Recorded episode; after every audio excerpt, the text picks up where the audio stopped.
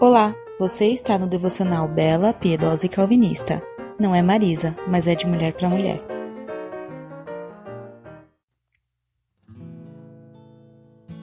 Oi meninas!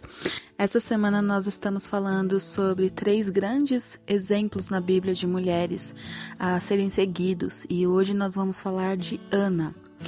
Bom, havia um homem chamado Eucana. Eucana tinha duas esposas, Ana e Penina. Penina tinha filhos, Ana, porém, não os tinha. Todos os anos, Eucana subia de sua cidade até Siló para adorar ao Senhor dos Exércitos e oferecer sacrifícios a ele. Quando Eucana apresentava seu sacrifício, dava porções de carne à sua esposa Penina e a cada um de seus filhos. E Ana, porém, dava uma porção especial, porque ele simplesmente a amava. Apesar de o Senhor não ter lhe dado os filhos, né? A sua rival a provocava e zombava dela, porque o Senhor não tinha dado filhos a ela. Todos os anos era a mesma coisa. Penina provocava a Ana quando iam à casa do Senhor, e a cada vez Ana chorava muito e ficava sem comer. Ana, por que você chora? perguntava Eucana, seu marido. Por que não come? Por que está tão triste? Será que não sou melhor para você do que dez filhos? Certa vez que comeram e beberam em Siló, Ana se levantou. O sacerdote Eli estava sentado ao lado da entrada do templo do Senhor. E Ana estava muito angustiada e chorava sem parar. Enquanto orava ao Senhor, então ela fez o seguinte voto: Ó Senhor dos exércitos, se olhar com atenção ao sofrimento da tua serva, se responder à minha oração e me deres um filho, eu o dedicarei para sempre ao Senhor.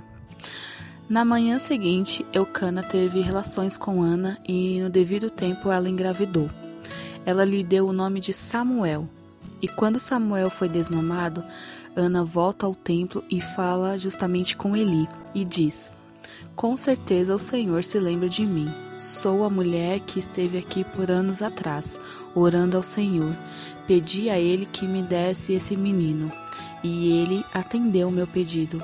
Agora eu o dedico ao Senhor por toda a sua vida, e ele lhe pertencerá. Bom, quem não se emociona com essa história, né? Os gestos de Ana provaram que ela não queria um filho para o próprio prazer, para ser melhor que Penina mas porque queria dedicá-lo ao Senhor. E a Bíblia fala que Deus abençoou ela com mais cinco filhos. Ana foi exemplo de fé, mãe e mulher zelosa. Se vocês lerem a história, vocês vão entender. Obviamente, tinha um amor a Deus profundo e permanente. Seu entusiasmo espiritual era visto no fervor de sua vida de oração. Ela era uma mulher devota, cujos afetos se baseavam nas coisas do céu, não nas coisas da terra de, dedicou sua vida àquela pequena criança para depois devolvê-la ao Senhor. O estudo da vida dessa mulher revela um perfil clássico de uma serva de Deus. Eu amo a história de Ana e espero que você se inspire nela também. Beijos e até sexta.